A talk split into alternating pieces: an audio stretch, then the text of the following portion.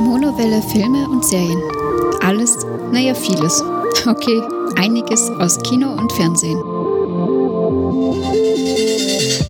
Hallo und herzlich willkommen bei der neuen Ausgabe der Monowelle. Wir sprechen heute wieder über das Thema Filme, dementsprechend auch Hallo, liebe Stefanie. Hallo, liebe Zuhörer. Ja, drei Filme haben wir heute wieder ausgesucht. Zwei davon ganz normal aus dem Kino und einen davon aus einer etwas eher anderen Richtung. Warum? Naja, es war gerade Oscar-Zeit, das bedeutet, wir sprechen auch ein bisschen über das, was bei den Oscars passiert ist. Die beiden Kinofilme, die wir heute besprechen werden, sind zum einen Drachenzähmen 3, ein Film aus der Kinderrichtung, Alita Battle Angel, naja, sagen wir mal, ein Film aus der Comic-Richtung, wo es auch ein bisschen um Kinder geht, am Ende sich aber ganz anders entspinnt.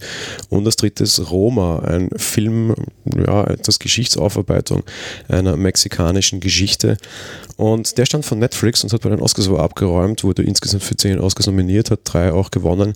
Und da kann man natürlich auch ein bisschen den ganzen Hintergrund dazu besprechen. Es ist natürlich eine sehr spannende Entwicklung, dass ein Netflix-Film entsprechend ja, bei den Oscars so sehr bestehen kann. Es ist nicht das erste Mal, dass Streaming-Filme bei den Oscars auch irgendwie tatsächlich Preise an sich reißen können. Aber ja, drei Oscars und zehn Nominierungen ist natürlich schon ein großes Stück, wobei dann natürlich auch ein paar praktische Kombinationen, sagen wir mal, geholfen haben. Darüber reden wir dann aber später. Wir beginnen mit dem kinderfreundlichsten Film der ganzen Sendung, auf jeden Fall Drachenzähmen 3, wie der Name schon sagt. Es ist der dritte Teil einer Reihe und wie es aussieht, auch der letzte Teil. Ein wichtiger Hinweis und über diese Serie werden wir auch eines Tages noch sprechen. Ich habe das erst nach dem Film erfahren, meine bessere Hälfte wusste das schon, hat mir das aber vorenthalten. Dazu gibt es nicht nur drei Filme, dazu gibt es auch eine große Serie. So, wie gesagt, der dritte Teil, liebe Stefanie, worum geht's denn? Ja, ähm, wir haben im dritten Teil jetzt äh, die Situation, dass Berg, also die Insel der Wikinger von dem Higgs, der unser Protagonist ist, überfüllt ist und so möchte Higgs sich auf die Suche nach der geheimen Welt machen. Die Drachen werden außerdem immer häufiger von Warlords bedroht und so entschließen sich die Einwohner von Berg gemeinsam mit ihren Drachen die bekannte Welt zu verlassen. Währenddessen holt äh, auch Grimmel zum Schlag aus und versucht ohne Zahn mit einem weißen Schattendrachen zu verwirren. Ja. Gut, kommen wir zur Besetzung des Ganzen. Das ist natürlich hier jetzt sehr schwierig, weil es ist ein Animationsfilm. Was ich sagen kann, ist, dass die Regie von Dean DeBlois gemacht wurde. Das ist auch der, der die Vorgänger gemacht hat. Insofern eine, bleibt man sich hier treu. Auf der anderen Seite kann ich nur sagen, dass wieder relativ bekannte Synchronstimmen zum Einsatz kamen. Es ist allerdings nicht wie bei irgendwelchen großen Dreamworks oder ähm, Pixar-Produktionen, dass ganz, ganz, ganz bekannte Sprecher dabei sind. Trotz allem im deutschsprachigen Raum ist zum Beispiel dabei Daniel Axt, Emilia Schüle, Lutz Riedl und Martina Hill. Letztere kennt man zum Beispiel aus den Knallerfrauen, also eher aus Comedy-Formaten. War überrascht, dass die auch eine sehr ernste Rolle sprechen kann. Ja, ähm, zur technischen Umsetzung des Ganzen vielleicht zum, zum Start. Äh, wie gesagt, der letzte Teil, äh, na, dazu kommen wir noch später. Generell mal die technische Umsetzung, es ist ein Animationsfilm. Es ist insofern, wie kann man da überhaupt über Technik sprechen? Wie fandest du es gemacht? Also ich fand schon die ersten beiden Teile sehr liebevoll gemacht und das hat sich aus meiner Sicht heraus auch im dritten Teil fortgesetzt. Ähm, ja, die Animation der Drachen allein, also natürlich ist das halt das Haupt, äh, Hauptwesen des Films, und da finde ich, haben sie das nach wie vor durchgezogen. Ist ganz gut, dass es mit dem dritten Teil äh, abgeschlossen ist, aber grundsätzlich, ja, wie gesagt, das ist immer sehr liebevoll gemacht mit wirklich im Blick auch fürs Detail, nämlich auch, dass da irgendwelche Sachen im Hintergrund passieren, während man im Vordergrund andere Sachen hat. Dementsprechend, ich finde es nach wie vor schön. Ja, das ist tatsächlich ein sehr interessanter Punkt, den du ansprichst. Ähm, zum Beispiel, das mag ich tatsächlich wirklich sehr gerne, dass das äh, sehr viel auf dem Bildschirm gleichzeitig passiert und das aber meiner Meinung nach noch nicht überfordernd ist. Zumindest jetzt für mich als Erwachsener. Wie es für ein Kind ist, weiß ich zur Abwechslung mal, weil wir bei dem Film mit Freunden gemeinsam waren und deren junger Sohn auch dabei war und der wirkte mir jetzt auch nicht großartig überfordert oder nach dem Film großartig aufgedreht. Das heißt, offenbar, da haben wir mal den Kindervergleich, tatsächlich funktioniert es da ganz gut. Und das finde ich sehr nett. Den zweiten großen Vorteil dieses Films hast du auch genannt, das ist alles sehr süß und sehr herzig.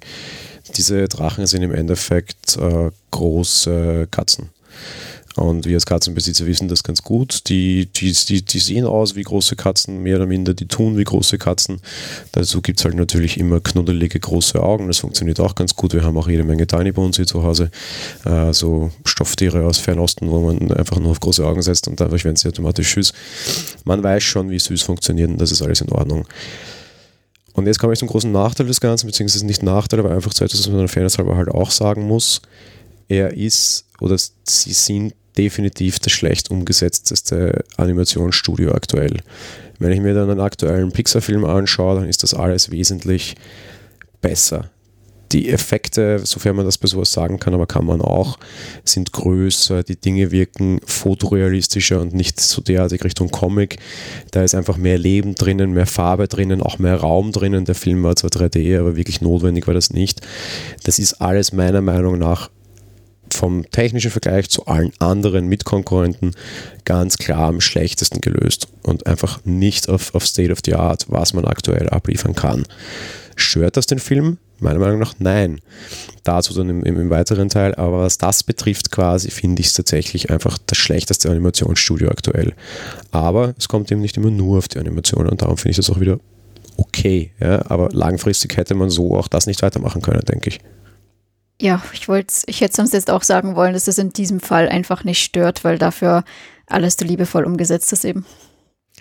Gut, kommen wir zu unter Anführungsstrichen schauspielerischen Leistung, dann fällt natürlich einiges, beziehungsweise das passt schon ganz gut zu dem, was wir vorher gesagt haben. Ich fange an, einerseits A, es ist alles sehr, sehr glaubhaft, sehr herzöffnend, sehr nett. Es ist, obwohl es ein, ein, ein sehr bedrohliches Setting ist, sehr lustig und sehr nett alles irgendwie die größte Zeit und das, man, man schafft es, gute Charaktere weiterzuentwickeln. Und was ich da auch tatsächlich lobend anmerken muss, ist die Leistung aller Synchronsprecher, was im größten Teil dann quasi auch die schauspielerische Leistung dieses Films ist, weil der Rest ist gezeichnet oder halt animiert gezeichnet mit der Hand, wird heute leider nur noch viel zu selten. Und da, das ist auch in Ordnung. Ja, man hätte bekanntere Stimmen nehmen können, vielleicht wäre das gut gewesen, keine Ahnung, interessiert mich nicht. Das, was die gemacht haben, die wir geboten bekommen haben, ist in Ordnung. Und ansonsten schafft es der Film einfach, und was dann quasi auch die schauspielische Leistung in dem Fall so ein bisschen ist. Ich sage immer, ich will, dass das ein Film Emotionen in mir weckt. Ja. Das macht dieser Film in vielerlei Hinsicht. Und das finde ich sehr, hat mir einfach wirklich sehr gut gefallen. Ja. Ja, ich schließe mich an. Also die Synchronstimmen oder Synchronsprecher haben das sehr gut gemacht. Und ich, äh, zu meinem Glück, ist es auch so, dass durchgängig alle ihre Synchronstimmen behalten konnten. Ja, auch ein wichtiger Punkt tatsächlich, stimmt. Man hat da alles weiterverwendet. Ich meine, es ist natürlich in meisten Fällen, wenn irgendwelche Fortsetzungen sind, ja nie freiwillig, dass da irgendwer ausgewechselt wird, um Gottes Willen, das möchte ich ja gar nicht sagen. Aber natürlich äh, ist es schön oder umso schöner, dass das hier ähm, beständig ist. Gut, dann kommen wir zum generellen Fazit. Äh, ich glaube, ich, ich bin hier wieder sehr zwiegespalten und werde ein bisschen länger ausholen, darum lasse ich dich mal vorne weg. Ja, also ich bin ein großer Fan von Drachenzähmen leicht gemachter erwachtes Kind in mir, sage ich mal. Und ähm, ich finde es gut, dass es jetzt zum Abschluss kam und fand es aber grundsätzlich wieder sehr, sehr süß und äh, ja, allen, die die anderen zwei Teilen, die die anderen zwei Teile schon geschaut haben oder denen das auch gefallen hat, den auf jeden Fall ist es sehr ans Herz gelegt und es ist einfach mal, ja, zur Abwechslung zu den ganz sonst realen Filmen einfach was Herziges und Nettes und Lustiges. Und wenn man mit Kinder hat, dann sowieso auf jeden Fall eine Empfehlung von mir. Ja, das ist ein guter Punkt, wo ich deine Meinung gerne noch hätte. Bei Kinderfilmen machen wir das sehr gerne. Wie Kinder-Erwachsenen tauglich findest du es? Um, ähm, ich finde es für beide Gruppen gut geeignet. Also ich meine, äh, als Erwachsener muss man da schon ein bisschen natürlich auch so ein Fable für solche Filme haben, glaube ich.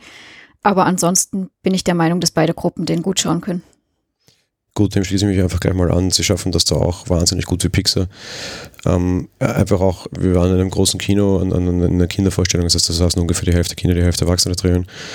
Und du hast einfach gemerkt und gehört, dass die alle Gruppen lachen das finde ich schon mal sehr spannend und das fand ich auch sehr interessant zu sehen, dass einfach gleichzeitig alle Altersgruppen gelacht haben und das ist einfach eine wahnsinnig gute Leistung. Und ich ähm, konnte auch sehen, dass Kinder den Inhalt sehr gespannt verfolgt haben, Erwachsene nicht. Ich beginne mit dem negativen Teil der ganzen Geschichte. Es wiederholt sich einfach alles nur maßlos. Wenn du die, die Handlung dieses Streifens jetzt zusammenkürzt, ist es eigentlich genau das gleiche, was wir in Teil 1 hatten und was wir in Teil 2 hatten. Im Endeffekt ist es halt immer alle Guten gegen den Bösen und das war's. Und der hat halt dann meistens irgendeinen Special-Drachen. Und das war so mal ungefähr 70 Prozent des Films und das finde ich einfach ein bisschen gaga und ein bisschen zu wenig und zeigt mir, dass es einfach notwendig ist, doch tatsächlich diese ganze Geschichte jetzt mehr oder minder abzudrehen und zu beenden. Ja. Was mich wundert ist, und das wusste ich immer erst danach, weil wir haben mittlerweile die Serie gesehen, dass es da sehr wohl total viel Inhalt offenbar gab, weil man eine ganze Serie füllen hätte können. Ja. Oder hat. Serie ist gut, weil das sind sechs Staffeln zum Henker. Ja. Aber hier muss ich ehrlich gesagt gestehen, so die, die 70% der Handlung fand ich einfach wirklich schwach und ähm, das, das klingt jetzt härter, als ich es meine, aber ich mir abgeschwächt fällt es mir jetzt nicht ein. Ich finde es fast eine Beleidigung für den Zuschauer, ihm einfach mit der, mit der dritten gleichen Geschichte einfach wieder die Kohle aus der Tasche zu ziehen. Offenbar funktioniert es für Kinder, das ist okay, darum das in Ehren. Aber normalerweise wäre das für mich jetzt einfach ein Kriterium gewesen, den Film komplett durchfallen zu lassen, muss ich sagen. Wie siehst du das Ganze? Ja, ich habe gerade überlegt zwischendurch, aber ich bin der Meinung, dass das bei allem, was da irgendwie so in diese Richtung geht, wo dann irgendwelche Fortsetzungen sind, dann sich immer wieder die Geschichte wiederholt mit der Böse und der noch Bösere und weiß ich nicht was gegen die Guten. Von dem her und gerade weil ich hier diese geheime Welt, die sie ja da suchen, mit drin habe und das Weibchen noch, also ich fand's okay. Ja, das ist genau der Punkt und damit spoilern wir nicht, weil das ist auch das, was wir vorher schon gesagt haben, was du auf dem Plakat siehst die Geschichte ist in solchen Filmen immer die gleiche, dass du recht in allen. Hollywood generell ist immer gut in diesen gut-böse Zeichnen und Malen. Ja, das, das lasse ich alles so gelten. Aber sie bringen halt dann irgendwie noch einen, einen Matchmaking-Spin hinein. Ja. Und der war mir in Form dieses weißen Nachtschatten einfach deutlich zu wenig und zu klein. Ja. Ähm, das, das geht alles mal viel zu sehr unter vor dieser großen Kampfgeschichte. Ja. Und das finde ich so ein bisschen eben dann zu schwach. Man, man, der Film hätte mehr Fleisch gehabt, man hat das aber nicht ausgenutzt. Man sieht viel zu wenig von dieser anderen Welt, man sieht viel zu wenig von diesen Nachtschatten. Also Tagschatten heißt das dann, dieser, dieser weiße weibliche Drache halt, der, der ohne Zahn natürlich so ein bisschen den Kopf vertreten, das ist ja alles ganz gut. Aber der Haupt, der, der, der, Hauptfokus dieses Films war wieder auf dieser ewig alten, nöhlenden Kriegsgeschichte. Das geht mir ziemlich auf die Nerven. Ja, ich kann mich nur wiederholen. Ich fand das durch die sich ändernde Rahmenhandlung ringsherum, fand ich das alles okay. Und ich fand das jetzt auch, also aus meiner Sicht heraus war das auch nicht zu schwach. Der nächste negative Punkt hängt im Zusammenhang mit Kindern. Ähm, das konnte ich diese Serie, also diese, diese, vor allem in Filmen immer schon relativ gut vorwerfen. Diesmal aber krasser als bisher. Die Kinderfreundlichkeit muss ich zu einem gewissen Grad eingrenzen. Einerseits A, der Film ist durchaus brutal und, und, und entharmlost äh, Gewalt. Ich kann jemanden mit einer scharfen, doppelschneidigen Streitaxt auf den Kopf hauen und dann mache ich ihn bewusstlos. Das ist irgendwie so ein bisschen Tom und Jerry. Stil, den ich heute nicht mehr ganz angemessen finde. Das ist aber nur eine kleine Kritik, weil unterm Strich finde ich es in Ordnung und Kinder denken über sowas nicht so viel nachdenklich was ich wesentlich schlimmer finde und was sie einfach die letzten immer stärker aufgebaut haben, was man dann auch in der Serie teilweise hat. Sie machen schon so ein bisschen auf Horror. Die Drachen der Bösen sind schon ziemlich krass. Ich kann mir schon durchaus vorstellen, dass da einige Kinder nach dem Film irgendwie dann mit, mit Albträumen aufwachen, weil, weil da schon sehr horrormäßige Bilder gemalt werden durch diese doch ziemlich taffen Drachen. Finde ich nicht notwendig. Action ist genug. Irgendwie böse zu transportieren, wer gut und wer böse ist, das schaffen sie sowieso sehr gut. Das machen sie auch mit den gleichen Charakteristiken, wie sie es bei vielen anderen Filmen machen. Grundsätzlich sind die Leute mit langen, schmalen und sehr markanten Gesichtern immer die Bösen. Das macht Hollywood auch bei Nicht-Animationsfilmen. Jetzt, wenn ich mir mein eigenes Gesicht anschaue, müsste ich ein Böse sein. Passt auch ganz gut zu meiner Kritik gerade. Was ich damit sagen will, was dieses, dieses Böse betrifft, drücken sie mir ein bisschen zu stark auf die Tube, in dem Sinne, dass ich glaube, dass es für Kids einfach so viel ist. Ja. Ich habe gerade versucht, mich daran zu erinnern. Ich weiß gar nicht mehr, wie die Drachen der Bösen ausschauen. Ich persönlich ja, bin also der Meinung. Diese Skorpion-Dinger da zum Beispiel, wenn du dich erinnerst, mit den rotglühenden Augen und sowas, das war schon recht heftig. Ja, gut, okay, klar, rotglühende Augen. Ja, ja, ich bin trotzdem der Meinung, dass die lieben Drachen überwiegen, wie äh, ja, eben schon allein der Nachtschatten oder eben auch die von seinen Freunden. Deswegen, also ich glaube nicht, dass sich da jemand jetzt großartig gruselt. Allerdings kann ich mich da natürlich jetzt auch nicht ins Kind hineinversetzen ob da die zwei, drei Bösen mal reichen, aber aus meiner Perspektive heraus denke ich, dass die mit den großen Kohleaugen und die lustigen doch überwiegen. So, jetzt habe ich relativ viel Negatives kritisiert und unterstrichen mir dieser Film aber dennoch sehr gut gefallen und darauf möchte ich jetzt auch noch eingehen, warum das so ist. Einerseits A, finde ich den, den Spin, den die Geschichte nimmt, sehr gut, auch wenn er mir ein bisschen zu schnell geht. Es ist ein, ein reiner Coming-of-Age-Film eigentlich. Es geht darum, erwachsen zu werden in jeder Hinsicht. Hicks wurde zum Anführer ausgerufen, das ist beim zweiten Teil der Fall. Und jetzt entscheidet er über die Zukunft seines, seines Volks und entscheidet da einerseits A, durchaus vorbildlich, und andererseits B geht es ihm, wie gesagt, es geht um Erwachsenwerden und das Finale des Films ist auch, dass man erwachsen wurde in, in, in jeder Hinsicht.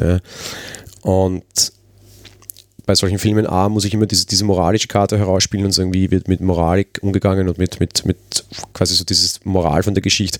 Und das finde ich bei einem Film gut gemacht und sehr charmant und das ist eine Moral, mit der jeder leben kann, mit der auch Erwachsene leben können. Die Kinder, die das damals in den Anfängen geschaut haben, werden jetzt auch langsam in dieses Alter kommen, wo sie Richtung Jugendliche oder frühe Erwachsene gehen. Auch das finde ich sehr nett. Man hat die Inhalte mit dem Publikum damals, dass man als erstes ansprach, weiterentwickelt. Auch das finde ich sehr gut. Und am Ende finde ich die das, das würde jetzt sehr stark in Spoiler hineingehen, darum möchte ich das jetzt nur nebenbei sehr stark streifen. Aber ich finde auch dieses, wie sie es lösen am Ende, wahnsinnig gut und wahnsinnig schlau. Es geht schon sehr stark Richtung einfach Familie, ja. Und was ich auch unheimlich charmant fand und wenn ich dachte, dass sie, dass sie schaffen, sie lösen auch so dieses Drachen-Menschen-Haustier-Verhältnis auf in einer relativ krassen Entscheidung die auch sehr nahe geht, die ich allerdings sehr gut und sehr konsequent finde. Man macht ganz am Ende einen riesengroßen Zeitsprung. Das müssen ungefähr so 10, 15 Jahre sein, um tatsächlich die Zeit danach auch nochmal ganz kurz zu dokumentieren. Da war ich zuerst etwas abgeschreckt und fand das eher blöd. Das war dann aber einfach nochmal so dieses riesengroße Herz am Ende dieses Films, das man dem nochmal aufdrücken wollte. Einerseits A, klar machen, it's over. Andererseits B, es ist vorbei, weil es geht allen gut und alle sind glücklich und alles ist schön. Ja. Und das war mit so viel Herz. Also es sind viele Tränen in diesen Saal gekullert, vor allem bei Kindern. Das finde ich auch mal nicht so schlecht, weil es einfach wirklich mit, durch positive Emotionen war. Und auch ich muss gestehen, ich habe mich, das ist lange her, bei dem Hollywood-Film ziemlich stark zurückhalten müssen, dass nicht mir auch eine Träne kullerte. Also es war einfach mit sehr viel Herz und am Ende ging man mit einem sehr warmen, sehr gelösten, sehr guten Gefühl aus der ganzen Geschichte raus und man hat damit drei lange Filme und sechs Staffeln Serie auf ein, ein, ein Ende gebracht, das einen gewissen Mut erfordert hat, das ich aber schätzen mag und darum war es für mich auch einfach wirklich ein guter Film.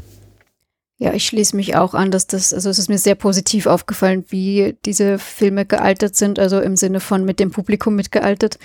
Eben tatsächlich, das ist ähm, Heranwachsen, was du schon gesagt hast. Und ja, ich fand das auch super. Also vielen Filmen gelingt es ja nicht, wenn sie da irgendwie so zwei, drei Sachen machen, dass sie dann einen guten Abschluss finden. Und hier fand ich das echt sehr gelungen und super gemacht. Also emotional gut und wirklich auch so äh, von Lösung und wie es dann wirklich ganz zum Schluss, also endet der Film, alles aus meiner Sicht hervorragend gelöst. Also deswegen, ja, Hut ab, sag ich mal. Gut, dann kommen wir mit der Bewertung. Ich fange an und mache es ganz kurz, weil ich jetzt eh schon so lange geredet habe. Acht von zehn Punkten und ich meine das vollkommen ehrlich. Ich, ähm, ich weiß jetzt nicht genau, ich würde ihm sogar auch neun geben, allerdings war er dann doch schwächer als die anderen, deswegen schließe ich mich den 8 an, sagen wir es mal so. Und da muss ich ganz kurz nochmal widersprechen. Ich fand den, um das nämlich auch meiner, meiner Kritik von vorher zu relativieren, ich fand ihn nicht schwächer als die anderen. Ich fand ihn tatsächlich einfach das Beste, was wir in dieser Reihe gesehen haben. Jetzt habe ich mich darüber aufgeregt, dass 80% des Films mies waren. Ja, das ist okay und das waren sie auch. Ja. Äh, die letzten 20% hinten raus haben einfach derartige Emotionen in mir geweckt und ich sage immer, mir geht es um Emotionen, mir geht es um Gefühle.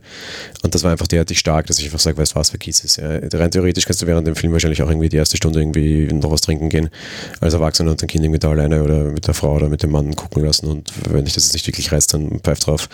Die 17. Aufwärmerei hat mich nicht interessiert, aber die letzten 20% Prozent hinten raus fand ich einfach wirklich derartig stark, dass es ihn für mich tatsächlich zum besten Film macht, einfach weil ich auch mal wieder ein vernünftiges Ende kriege. Hollywood ist zu schlecht im Enden machen und er hat ein Ende, das man in jeder Hinsicht einfach komplett befriedigt hat und für jeden einfach in Ordnung sein muss. Ja, ja ist ja legitim, auch diese Meinung zu vertreten. Ähm, ich habe es halt jetzt nur mit den anderen. Für mich war es halt ein bisschen schwächer. Nicht viel, aber ein bisschen. Nö, beides legitim. Ich wollte nur meine, meine, meine Meinung nochmal einstufen, nachdem ich vorher so draufgehauen habe. Aber eben 80% waren halt mies, aber dafür waren die 20 so gut, dass es den Rest ausgeglichen hat. Damit bin ich zufrieden und passt. Ich bin auf jeden Fall schade, dass ohne Zahn damit jetzt abgeschlossen ist, aber es war ein schönes Ende. Es ist alles damit abgeschlossen. Ja, ja, ich meinte der Drachenzähm damit. Das ist ein Synonym für mich gewesen jetzt nur. Okay, ja, gut. Also um, um die Zuschauer jetzt vielleicht nicht auf die falsche Fährte zu locken, keine Sorge, ohne Zahn wird genauso abgeschlossen, weil anderen, da ist es keine, keine, kein großes Drama drin, ja. ohne jetzt weiter zu spoilern, oder das hätte man jetzt, finde ich, falsch verstehen können. Nun gut, kommen wir auf den nächsten Film. Und zwar ein Film, der schon sehr lange in den Fängen von Hollywood schlummert und bisher nicht das Licht der Welt erblickt hat.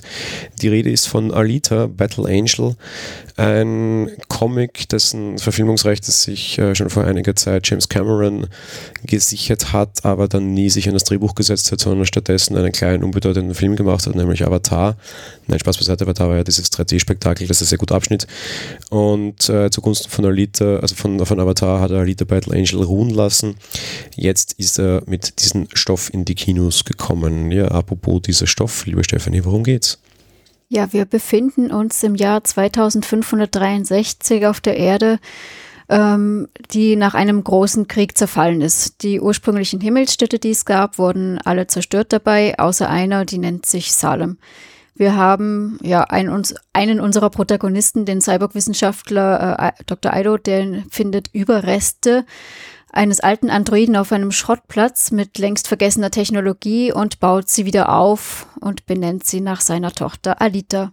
Ja, das heißt, die längst vergessene Technologie ist eben ein, ein Android, den er wieder rekonstruiert. Und der wird dann nach seiner nicht mehr lebenden Tochter benannt quasi. Genau. Ja, schnell stellt sich jedenfalls heraus, äh, dass sie jedoch mehr kann, als nur Motorball zu spielen, ein Spiel in dieser Welt da zu dem Zeitpunkt ja, das Spiel, das quasi so ein bisschen die Slums beherrscht, ist recht lustig, ist so ein bisschen angelehnt an Future Sports bzw. Rollerball.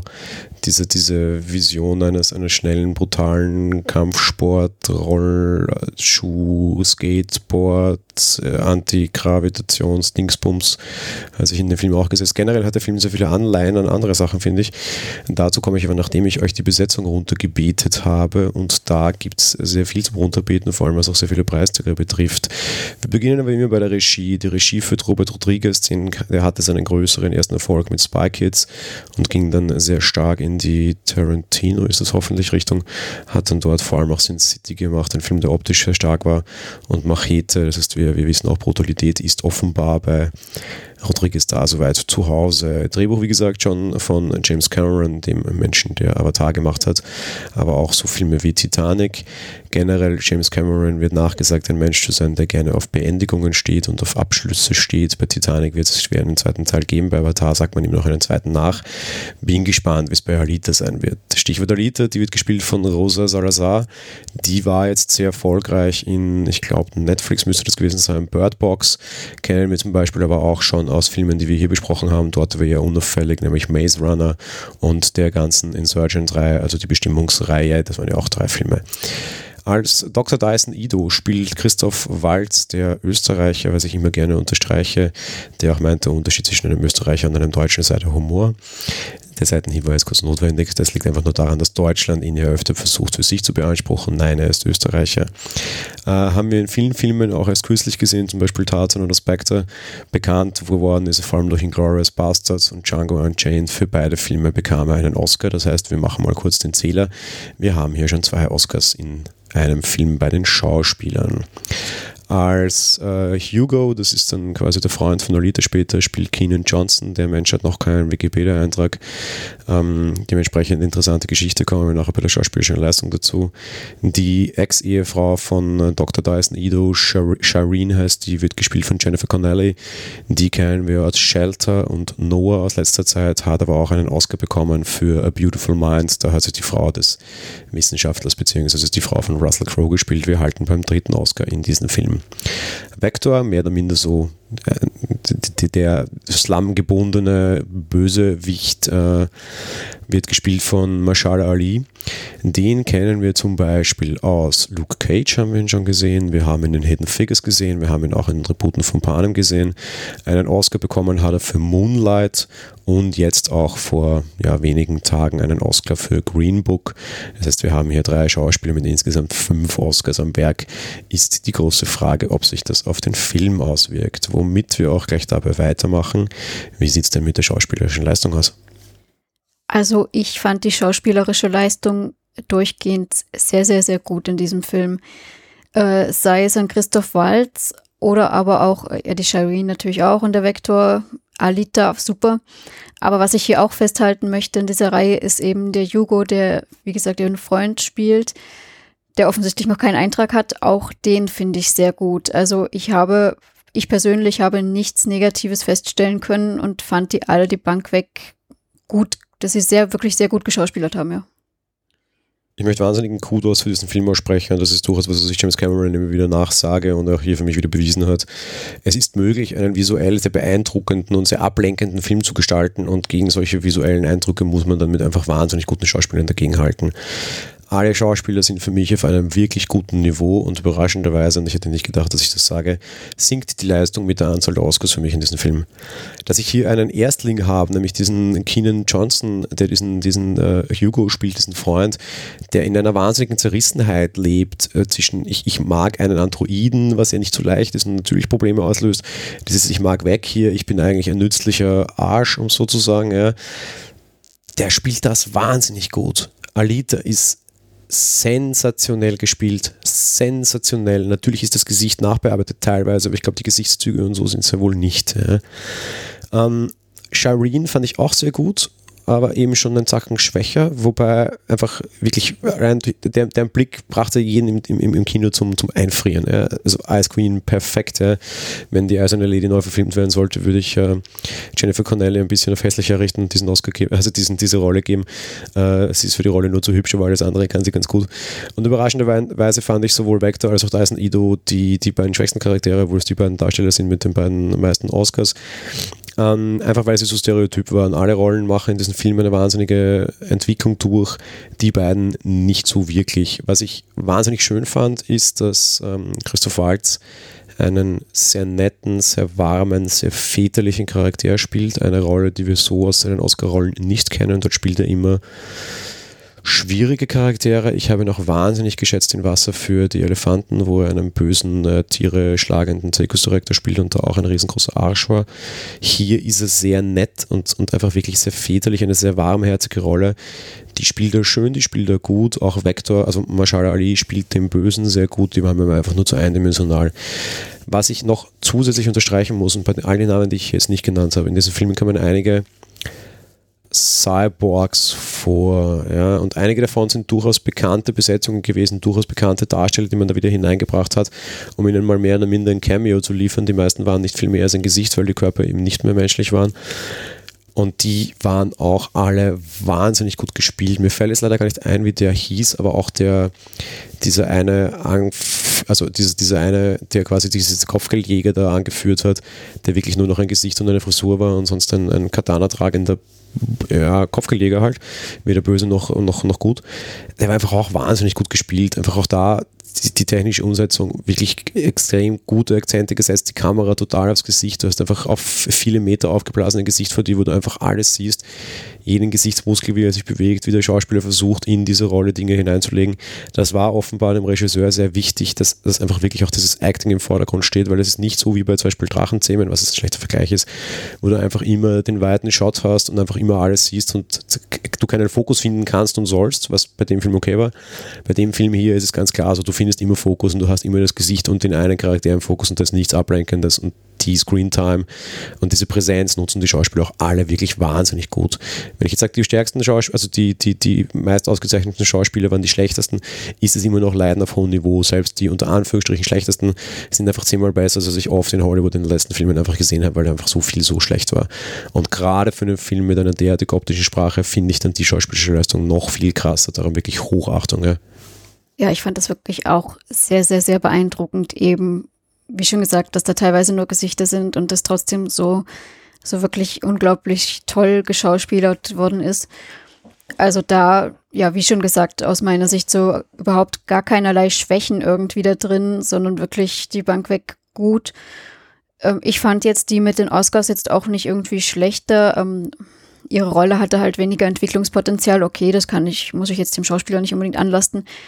Bei Walz fand ich es auch sehr gut, dass er eben mal eine andere Rolle hatte, eben keine bösartige, sondern eine gute. Und das hat dem auch sehr gut gestanden und hat er auch sehr, sehr gut verkörpert aus meiner Sicht. Und dementsprechend, also wirklich, ja, ich kann nichts mehr dazu sagen, ich fand es alles toll. Kommen wir zur technischen Umsetzung und ich beginne jetzt wieder Ähm, wahnsinnig gut, ich kann nichts anderes sagen. Es war einfach wirklich in jeder Hinsicht wahnsinnig gut gemacht, wahnsinnig detailreich, wahnsinnig stimmungsvoll, einfach wirklich optisch ziemlich das Beste, was ich in letzter Zeit im Kino gesehen habe.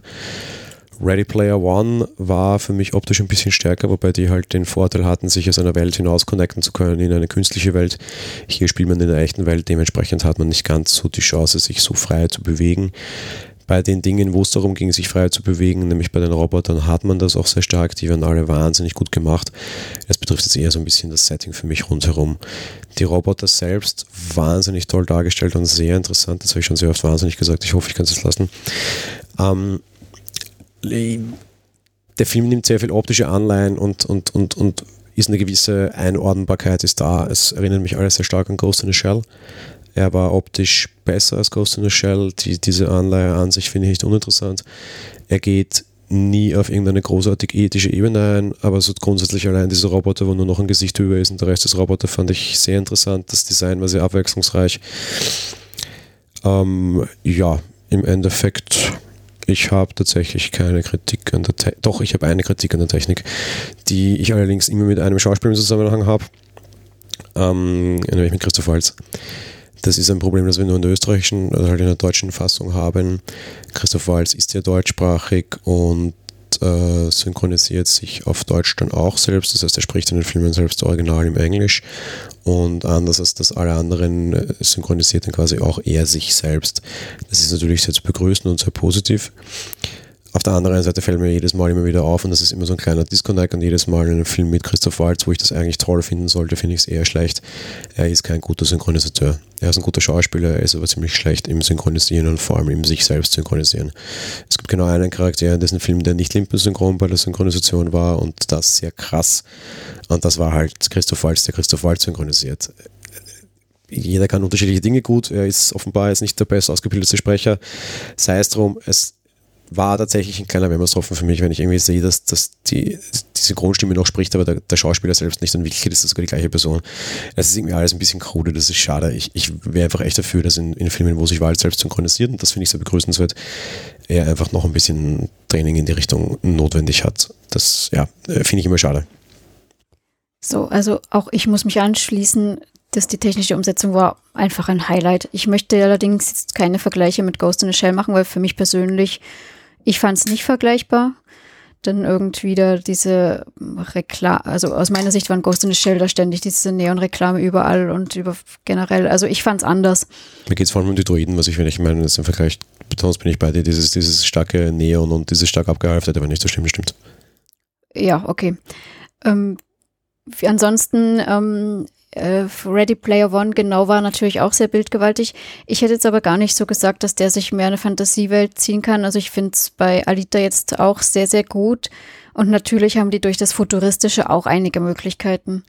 Zum einen eben diese ganzen Cyborgs, die wirklich super gemacht sind und da auch sehr viel Liebe zum Detail und zu, ähm, äh, zu unterschiedlichen Sachen auch einfach da wirklich äh, das großartig gemacht wurde.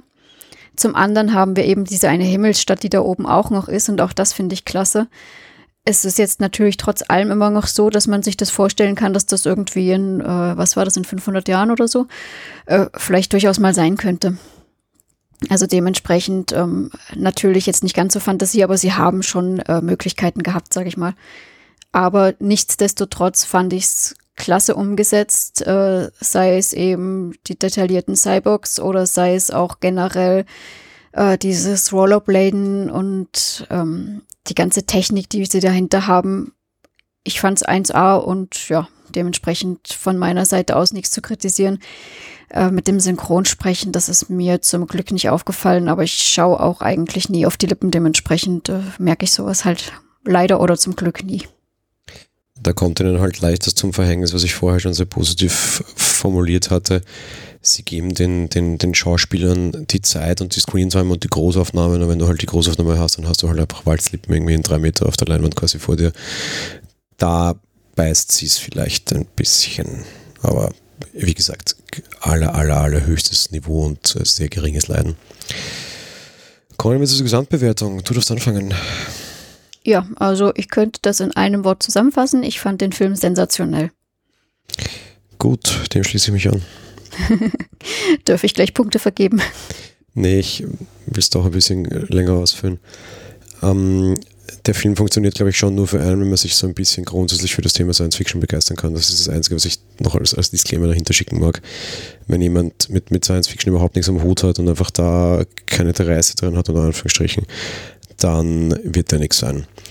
Zusätzlich muss ich ihm einen kleinen Vorwurf am Ende tatsächlich auch noch machen.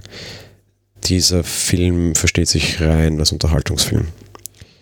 Der macht der könnte sehr, sehr, sehr viele interessante ethische Fragen aufmachen. Und das tut er nicht.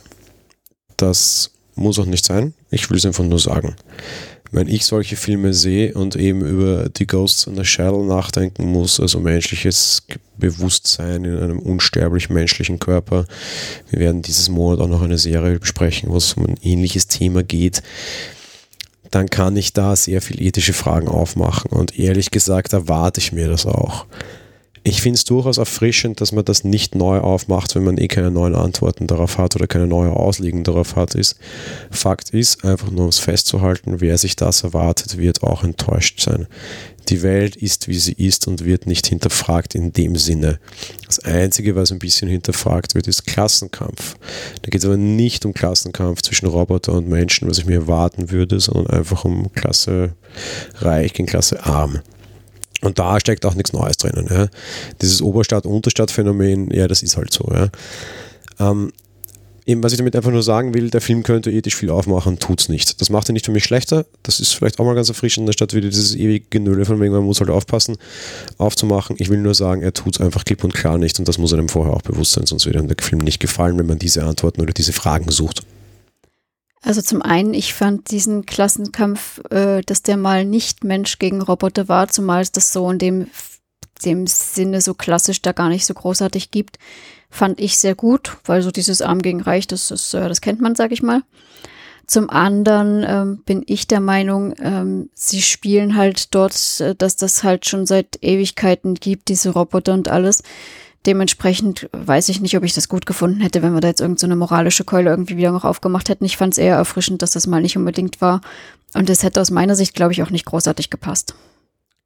Wo ich mir es gewünscht hätte und wo ich es passend gefunden hätte, wäre bei dieser Dyson Ido-Geschichte gewesen. Und dann hätte Walz vielleicht auch ein bisschen mehr Wechsel spielen können. Und im Endeffekt hat er seine Tochter also diese Geschichte mit seiner Tochter hat mich einfach stärker interessiert und hätte da einen, einen gewissen Tiefgang noch hineingebracht. Vielleicht gab es den auch, vielleicht wurde das geschnitten, keine Ahnung. Ich bin auch auf den Records Card sehr gespannt. Das Thema wird sowohl aufgemacht, aber nur so ein bisschen seitlich gestriffen. Das mir dann einfach zu wenig gewesen, hätten sie es auch gleich lassen können. Vielleicht fiel es aber auch irgendwie dem Cut zu, zu, zu Opfer. Der Film war recht lange, keine Ahnung. Aber da wäre schon, da wär schon noch, noch Phasen möglich gewesen. Man hat sich einfach für die minimal nachdenklichste Variante entschieden. Ich wollte gerade sagen, es gab durchaus da den Konflikt, nämlich mit seiner Ex-Frau. Und aus meiner Sicht hat das auch, war das auch ausreichend. Also dementsprechend aus meiner Sicht äh, ja sehr erfrischend und äh, schön. Gut, kommen wir zur Wertung. 9 von 10 Punkten. Ich gebe gleich 10 Punkte. Passt, na dann. Ja, wenn wir uns jetzt schon so überschlagen, dann haben wir noch den letzten Film, der tatsächlich mit drei Oscars ausgezeichnet wurde, nämlich Roma.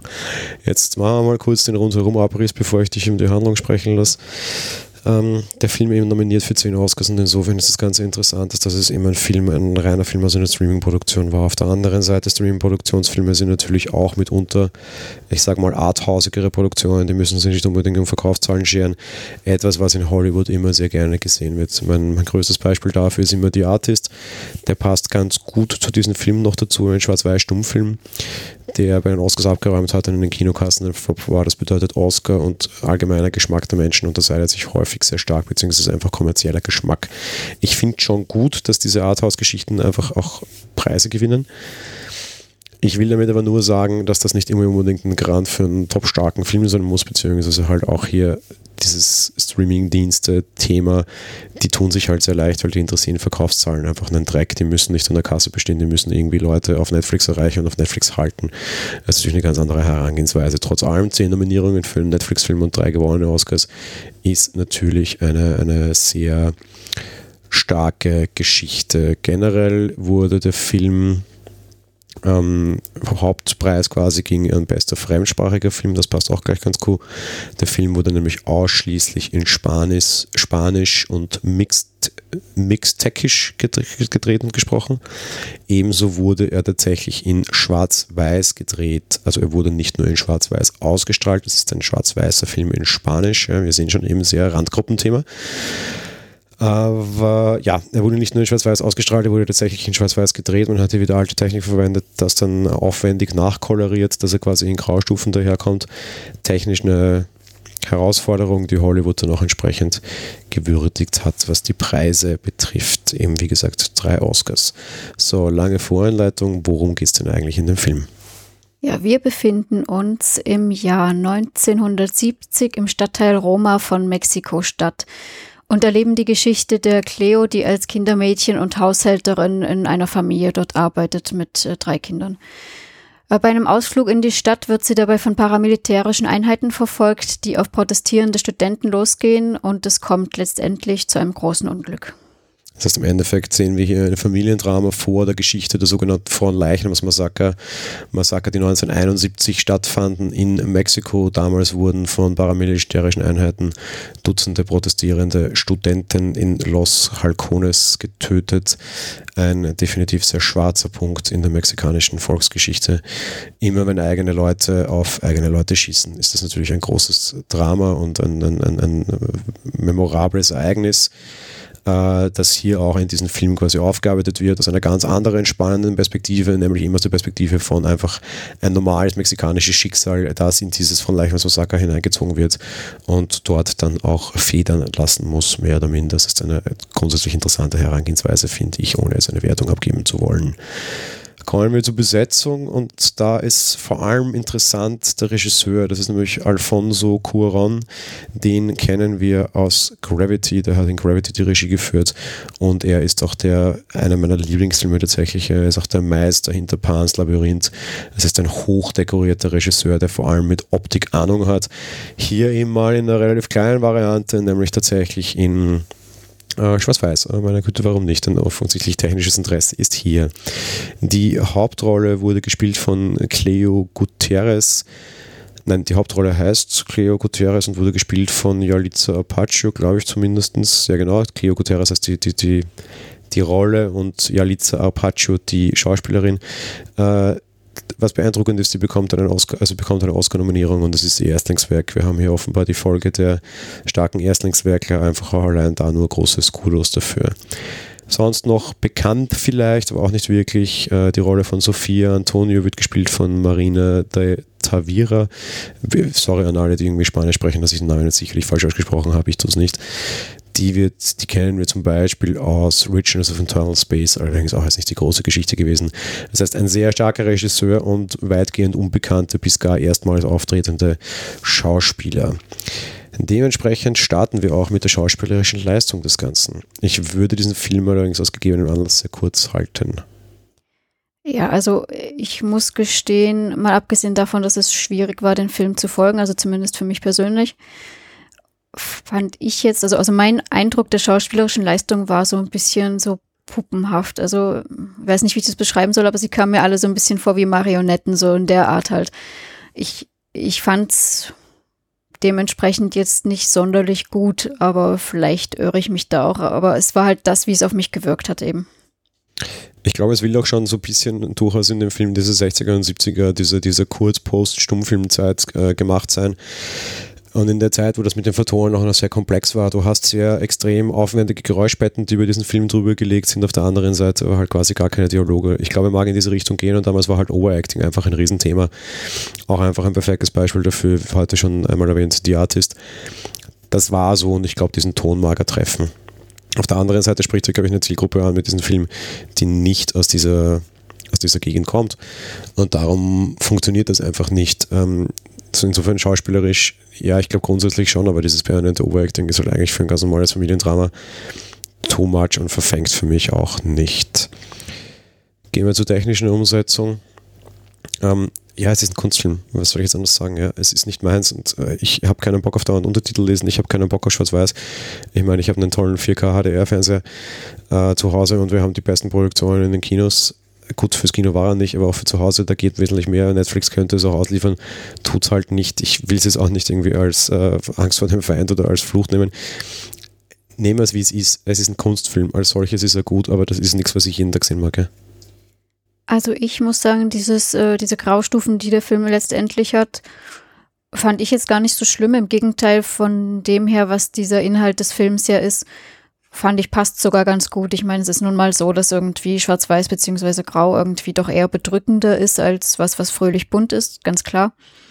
Und dementsprechend, das fand ich ganz okay, aber eben auch ich fand es eher anstrengend, dass ich die ganze Zeit Untertitel lesen muss, weil selbst wenn ich mal Spanisch hatte, aber das halt auch nicht sehr lange und das bei weitem eher gar nicht mehr kann, äh, ja, selbst dann wäre es auch zu schnell alles und so weiter. Also man muss schon die ganze Zeit lesen und das möchte man bei einem Film normalerweise eben auch nicht und dementsprechend ja, ja, Kunstfilm und es ist halt auch nicht meins. Gut, dann kommen wir zum Fazit. Du darfst beginnen.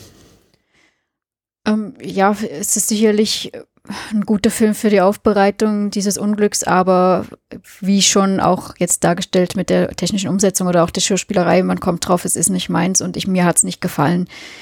Eben aufgrund der schauspielerischen Leistung mit und den Untertiteln, dass das alles nichts für mich ist. Ja. Ich akzeptiere es als Kunstfilm. Ich bin durchaus der Meinung, dass man das gesehen haben muss, um zu wissen, wie Film auch funktioniert, wenn man sich einfach für das Format Film an sich interessiert. Großartig unterhaltsam ist er nicht. Das muss Film auch nicht immer sein, darum ist es in Ordnung. Äh, wie gesagt, es ist ein Kunstfilm, in der Variante funktioniert er. Er gibt ein bisschen Auskunft darüber, wie Film funktioniert, wie Film sein kann, wie anders Film sein kann. Das ist alles okay. Er ist kein guter Unterhaltungsfilm, er ist ein guter Kunstfilm, um das Wort das letzte Mal zu sagen ja, eh, als Unterhaltungsfilm sieht man auch schon deswegen nicht, weil er mehr oder weniger ja auch mit Einblicke in das normale Familienleben mit einfach gewährt. Und ja, ich schließe mich an. Es ist okay, die Gattung, und ja, ist so. Gut, und bei dem Film muss man jetzt noch eine andere Diskussion aufmachen, die ich jetzt noch gerne kurz aufmachen würde, beziehungsweise ich dir einfach gerne eine Frage stellen würde. Muss Hollywood Angst haben? Angst vor was? Angst vor den Streamingdiensten. Es ist nicht aus der großen Hollywood-Filmschmiede, der Film stammt von Netflix. Ja, aber es ist, ein Unterha äh, es ist kein Unterhaltungsfilm, eben deswegen glaube ich es nicht. Es ist sehr einfach das gesagt, was ich am Ende mit äh, langer Ausführung jetzt hinaus äh, rauskommen wollte. Ähm, ja und nein. Ähm, der Film zeigt, dass Netflix in der Lage ist, Filme zu machen und Filme zu machen, die international Preise gewinnen können und auf Kunstniveau offensichtlich in der Lage ist, Hollywood-Leistung abzuliefern. Das Problem ist nur, das zählt am Ende nicht. Am Ende zählt das, was in der Kinokasse Milliarden einspielt und da fehlen Netflix vor allem einfach die Marken und dann auch die große Produktionsgabe. Du kannst jetzt einen teuren Regisseur einkaufen und damit kriegst du vielleicht auch einen guten Film hin und du kannst ihm irgendwie ein paar Millionen auf den Tisch legen und sagen, mach mal. Und der macht ein Kunststück daraus und das ist okay. Du kannst aber jetzt nicht Star Wars kaufen. Ganz im Gegenteil, das zeigt Netflix ja gerade, sie verlieren sie sogar und das geht zurück an Disney. Und das ist am Ende das, was die Leute auf so Streamingdienste bringt und das ist im Endeffekt das, was die Leute in die Kinos bringt. Netflix hat sich auch ein bisschen mit Kino versucht, zum Beispiel diesen Tarzan war das, glaube ich, der nur ganz kurz im Kino war, dann rausgezogen wurde und sofort ins, ins uh, Streaming überging. Äh, irgendeinen anderen Film auch, den wir gesehen haben, weiß ich nicht genau welcher. Äh, dieser, dieser mit dem Licht und der Depression und der ganzen Geschichte.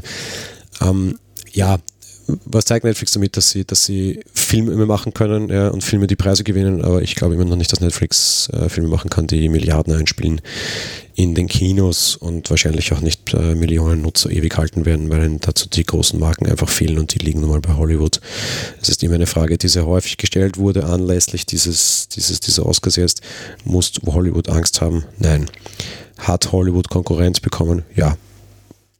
Ja, ich denke, das ist eine ganz gute Zusammenfassung so, ja kommen wir zur Wertung und ich beginne, weil ich jetzt einen kleinen Cop-Out mache und ich äh, dir dann auch ermöglichen möchte, ohne dass ich dich zuvor hineinlassen möchte. Ich bewerte diesen Film nicht, weil ich ihn einfach nicht vergleichbar finde. Wer Interesse an Film hat, für den ist es eine 10 und der muss ihn gesehen haben. Wer einen Spielfilm sehen will, der braucht diesen Film nicht sehen. Ich, ich will diesen Film nicht bewerten. Ja, ich bin dankbar für diesen Ausweg auf jeden Fall, ja, weil schon berechtigt gesagt eben nicht vergleichbar mit diesen ganzen anderen Unterhaltungsproduktionen, die wir uns halt nun mal sonst anschauen und dementsprechend ja, bewerte ich den auch nicht. Gut, dann zum Abschluss wie immer unsere übliche neu auferlegte Ding, bester Film. Bester Film eindeutig Alita, also es war wirklich wahnsinnig klasse, äh, ja, sensationell, wie schon gesagt. Ehrlich gesagt tue ich mir das mal sehr schwer. Also die Antwort auf diese Frage ist klar, Alita, auch Ich würde euch jetzt aber auch tatsächlich sehr wärmstens ans Herz legen, euch Drachenzimmer anzuschauen. Weil eins muss ich im Ganzen lassen, Alita war gute Unterhaltung und Drachenzimmer war überraschend viel fürs Herz. Je nachdem, was ihr gerade braucht, kann man, glaube ich, tatsächlich diese Filme ganz gut aussuchen und ganz gut gegeneinander antreten lassen. Wenn ich jetzt dieses große A brauche und vielleicht gerade ein bisschen kalt in meinem Leben ist und das nicht, weil Winter ist, sondern weil es mir gerade irgendwie nicht gut geht oder was auch immer, dann hilft mir Drachenzimmer mehr als Alita. Ich, ich gebe jetzt einen super persönlichen Einblick, aber das ist ja auch im Rahmen eines Personal Podcasts hier. Anfang Januar ist, ist mein Kater gestorben, unser, unser Kater gestorben. Ähm, und das hat mich sehr erwischt, hat uns beide sehr erwischt. Und ich mag jetzt nicht am Ende noch die, die, die großen Tränen rausholen. Fakt ist aber, dass es mir nicht psychisch nicht besonders gut ging und die auch nicht. Ja. Äh, sie hört es nicht, sie nickt gerade und kämpft schon wieder ein bisschen mit dem Tränen. Ich übrigens auch. Wie gesagt, halten wir es jetzt einfach kurz. Aber Fakt ist, dass dieser Film diese Filme generell, weil wir haben alle wieder gesehen und auch die Serie mir einfach geholfen hat, einfach weil es eine nette und, und nette Zerstreuung war. Auf der einen Seite, und da funktioniert es, glaube ich, für alle, und B halt auf dem, auf dem zweiten Aspekt, weil es halt irgendwie tatsächlich große Katzen waren und es irgendwie halt auch gerade eine Katze war, wegen der es mir nicht gut ging und so, ja. Was ich damit sagen will, mich durch die letzten Wochen gebracht hat mich stärker das als Alita. Ja, und im Endeffekt ist nämlich all, all diese ganze Bewerterei, die die Kritiker machen, die auch wir hier machen, ist völlig für die Katz. Im wahrsten Sinne des Wortes. Weil du musst natürlich immer die richtige Stimmung haben, in der dich Filme erwischen. Ja? Und, und mich berührt hat mich einfach heuer am, am, am meisten bisher tatsächlich dieses Drachenzimmer-Geschichte. Und da kommt Alita nicht mit, obwohl es einfach tatsächlich der bessere Film war. Das ist die objektive Fassung und das ist genau der Punkt, den ich jetzt mal so anschneiden wollte und vielleicht die größte Weisheit, die ich hier jemals kundgetan habe in dieser Filmgeschichte am Ende kommt es auf eure Stimmung an und lasst euch nichts reinreden. Ne? Es nutzt nichts. Und für mich besser war tatsächlich Drachenzähmen objektiv fast nicht so. Ja, das lasse ich auf jeden Fall definitiv so stehen. Ähm, und möchte euch allerdings wärmstens empfehlen, dass ihr Teil 1 und Teil 2 natürlich vorher auch anschaut. Die tun nicht weh und sind genauso herzlich. Nein, das müsste sogar, damit ihr einfach auch die Tragweite dieses Endes begreifen könnt. Ja. Also man genau. kann den dritten schon sehen, ohne dass man ihn versteht, also ohne dass man die anderen gesehen haben muss. Aber attackieren so tut er dich nur, wenn du, wenn du die anderen gesehen hast, ja. Genau, das auf jeden Fall, ja. Gut. Äh, eine kleine, kleine Empfehlung, also noch in die Richtung, gell? Die gibt es auf Netflix, ne? Ähm, die Serie gibt es auf Netflix, ja. Ich glaub, die Filme auch. Die Filme, stimmt, stimmt, Film 1 und 2 auf Netflix. Ähm, die Serie, äh, also ist ein bisschen schwierig. Die Serie ist nämlich ja, auch. Ja, das kommt, wenn wir die Serie besprechen. Bei der Serie gibt es den größten Teil auch und man kann genau. auch den Teil, der auf Netflix ist, einfach anschauen und den Rest mal außer Acht lassen.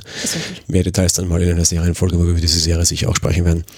Guti, nur noch als, als ganz kleiner hinterher Ding, ihr könnt euch das mit Netflix zumindest kostenlos anschauen und müsst nicht noch extra irgendwie für diese Filme landen. Das ist, glaube ich, auch recht uninteressant.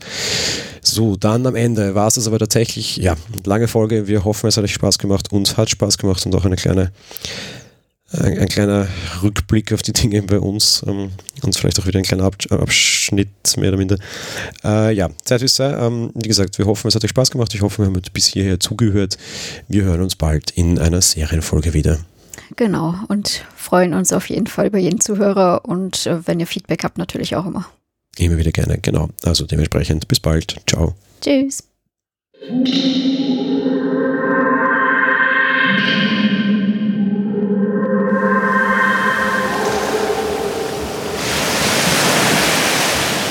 Monowelle ist ein kostenloser und privater Podcast von Jan Gruber. Mehr Informationen dazu findet ihr unter www.monowelle.at.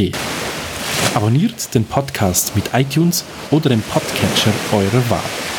Wir freuen uns über Kommentare auf der Webseite, Audiokommentare, Empfehlungen oder gar Bewertungen bei iTunes.